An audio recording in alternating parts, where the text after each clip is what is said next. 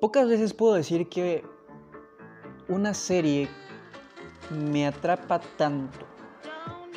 Pocas veces aún puedo decir que una secuela derivada de esa serie me atrape aún más. Y luego una película que aparentemente no pedimos ni buscamos, complementa como que el círculo de esta misma serie. Probablemente los conocedores ya sabrán de qué estoy hablando, probablemente otras personas no tengan ni idea de qué estoy queriendo decir con lo que acabo de mencionar. Sin embargo, de eso trata el capítulo de hoy, el episodio de hoy. Buenos días, tardes, noches tengan todos ustedes ahí en casita, sean bienvenidos a un episodio más de la Cueva del Hobbit. Mi nombre es Uriel Largueta, como siempre dándole la bienvenida y esperando que se encuentren bastante, bastante bien el día de hoy y pues los días que están por venir. El día de hoy voy a hablarles sobre Breaking Bad y lo que es para mí una de las mejores series con sus mejores secuelas que ha existido por mucho tiempo no es algo que alcance la perfección, sin embargo yo creo que no soy la única persona que cree que esta serie está escrita casi casi a la perfección, si no a la perfección se acerca mucho. Entonces empecemos por el tema de Breaking Bad, que fue lo que inició toda esta locura. Yo me acuerdo cuando vi a Brian Cranston, si, lo estoy pronunciando bien, Brian Cranston, cuando lo vi en Malcolm en el medio, como Hal, el papá este, gracioso que yo quisiera tener, o que todos hubiéramos querido tener en cierto momento, porque dices, este güey está loco, pero sin embargo tiene sus momentos de seriedad. Pero al verlo en una serie de pues, un estilo un poco cómico, este, tirándole a la tragedia como también a los temas pues familiares, no toma en serio del todo el trabajo del actor. Entonces, cuando vi que este actor salía, me van a escuchar mucho decir la palabra actor.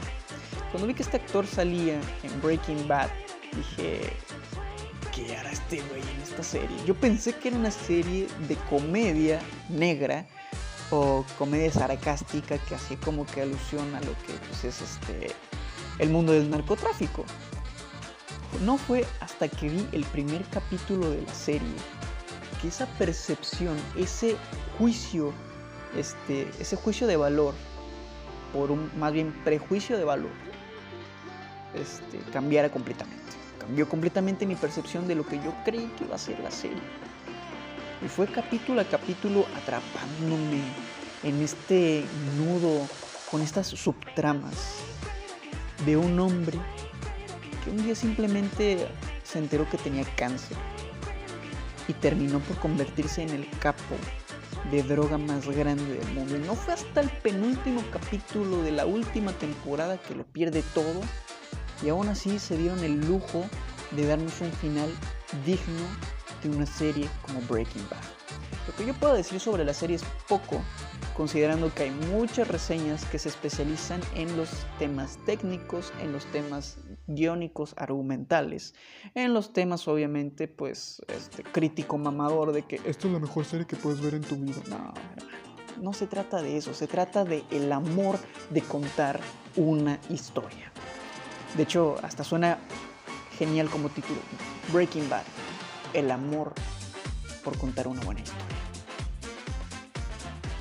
Cuando ves esta, esta película, cuando ves esta serie, dices, esto puede ser inmejorable, no hay manera que puedan superarse a sí mismos. Y lo hicieron. De todos los personajes de esta historia, Saul Goodman es uno de los que sobresale. Cuando acaba todo este pedo del imperio de Heisenberg, él dice que se va a esconder a plena luz del día. Y de repente un día me enteré que salió la serie Better Call Saul y dije, tengo que ver esta serie. No me llamó la atención al principio porque era una precuela de todo lo que pasaba en Breaking Bad, porque yo cuando vi el primer episodio dije, esto se va a tratar de Saúl escondiéndose de la ley, y todo lo contrario. Me encontré con una serie que hablaba de los eventos que sucedieron justo antes de que existiera el nombre de Heisenberg o de que siquiera este, Walter White fuera parte de la ecuación del mundo del narcotráfico entre México y Estados Unidos. Pero fue la evolución del personaje de Jimmy McGill que me fue atrayendo y hundiendo más en este mundo de, negocios turbios, negocios sucios. Conoces el origen de Mike. Conoces el origen de la sociedad que hay entre Mike, Saul Goodman y Gustav. No te pases de lanza. No te pases, perdón por la expresión, no te pases de verga. Creo que de las mejores escenas que vi en la primera temporada de Better Call Saul no puede ser otra que la reaparición de Tuco Salamanca. El verlo de nuevo en acción fue como si me quitaran el aliento por un momento. De verdad, suena que le estoy echando demasiadas flores. Claro que sí le estoy echando demasiadas flores porque vuelvo y repito, es el amor de contar una historia, porque en esta, en esta ocasión no estamos viendo a un hombre queriéndose meter al mundo del crimen, es un hombre que viene de este mundo de crímenes, de estafas, que quiere salir adelante como un hombre completamente nuevo, reformado, que estudia para ser abogado y llenar las expectativas de su hermano, que es su modelo a seguir, el cual tiene una condición psicológica que, pues conforme avanza la serie, nos vamos descubriendo varias cosas interesantes sobre el mismo. Y por lo mismo, conforme avanza la serie, temporada tras temporada, también vemos como que esta relación de hermanos no es tan perfecta como se nos pinta en un principio, y al contrario, es completamente tóxica y autodestructiva. Cabe aclarar que yo intento dar los menos spoilers posibles porque puede ser que algunas personas en la audiencia no hayan visto las series o no hayan visto una que otra. A final de cuentas, cuando me entero de que, pues, este, a final de cuentas, cada que empieza una temporada, ves cada etapa de Saul Goodman en su etapa de, pues, prófugo de la justicia, pues, te hace entender, número uno, todo por lo que pasó y todo por lo que pues está pagando por haber ayudado a Heisenberg. Pero lo más mágico de la serie es ver a Jimmy queriendo salir de esta cloaca de pues estafas, de robos. Pero pues como que de alguna forma su propia naturaleza, su propia forma de hacer las cosas, de dar justicia, no se apega a las reglas de la sociedad convencional. Sí, estamos en contra del sistema, somos unos pinches anarquistas. No se trata de eso, amigos. Se trata de cómo alguien quiere reformarse, pero pues las mismas circunstancias no se lo permiten. No te estoy diciendo que tienes que seguir el ejemplo de Heisenberg. No te estoy, no te, perdón, no te están diciendo que sigas el ejemplo de Heisenberg o de Jesse Pickman, que hasta cierto punto es víctima de Walter White. Tampoco te están diciendo que pues una persona como Saul Goodman no tiene oportunidad. Claro que todos tenemos oportunidad de cambiar. Claro que unos tienen más voluntad que otros. A eso quiere llegar el punto de la serie. Al menos es como yo lo sentí. Obviamente pues también falta avanzar un poco más porque creo que está en desarrollo la última temporada de la serie. Palabras más, palabras menos. Después de Better Call Saul está El Camino. Una película que no te narra nada más ni nada menos que la vida después de Breaking Bad. Quizás uno diría al ver una película de Jesse Pinkman que pues realmente no es algo que necesitáramos, como que está sobrando, está de más, ¿sabes? Es un personaje tan llorón, es un personaje tan este en ciertos momentos es el típico jovencito que se porta como un gángster que quiere meterse en este mundo de drogas por ganar un poco de dinero fácil. Pero no es hasta que conoce a alguien tan determinado como Heisenberg que ve que en realidad no es tan fácil como ganarse unos billetes vendiendo metanfetamina, que incluso, incluso hacer, y él mismo lo dice, hacer metanfetamina es arte pero hace falta un gran artista para crear una obra maestra como la metanfetamina de Heisenberg. Entonces te muestran, primero lo único que ves es el inicio de la película, justamente como termina la serie, pero ahora todo por parte pues de Jesse Pinkman. Él intenta escapar hacia un lugar donde Mike dijo que se podría comprar una gran vida si decidiera empezar de nuevo. Y en la parte y, es lo que me encanta porque a lo largo de la historia el camino te muestra todo lo que es consecuencia de haber conocido a Walter White, haber conocido a Mike, a Saul Goodman, porque ya no vemos a un chico que quiere hacerse aquí el macho, que quiere ganar dinero fácil. Es un hombre que quiere escapar de su pasado, que es buscado por la ley.